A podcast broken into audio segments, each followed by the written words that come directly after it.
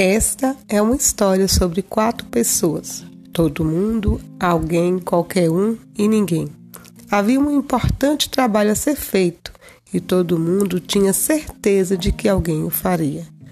Qualquer um podia ter feito, mas ninguém fez.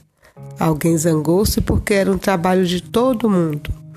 Todo mundo pensou que qualquer um poderia fazê-lo, mas ninguém imaginou que todo mundo deixasse de fazê-lo. Ao final, todo mundo culpou alguém, quando ninguém fez o que qualquer um poderia ter feito.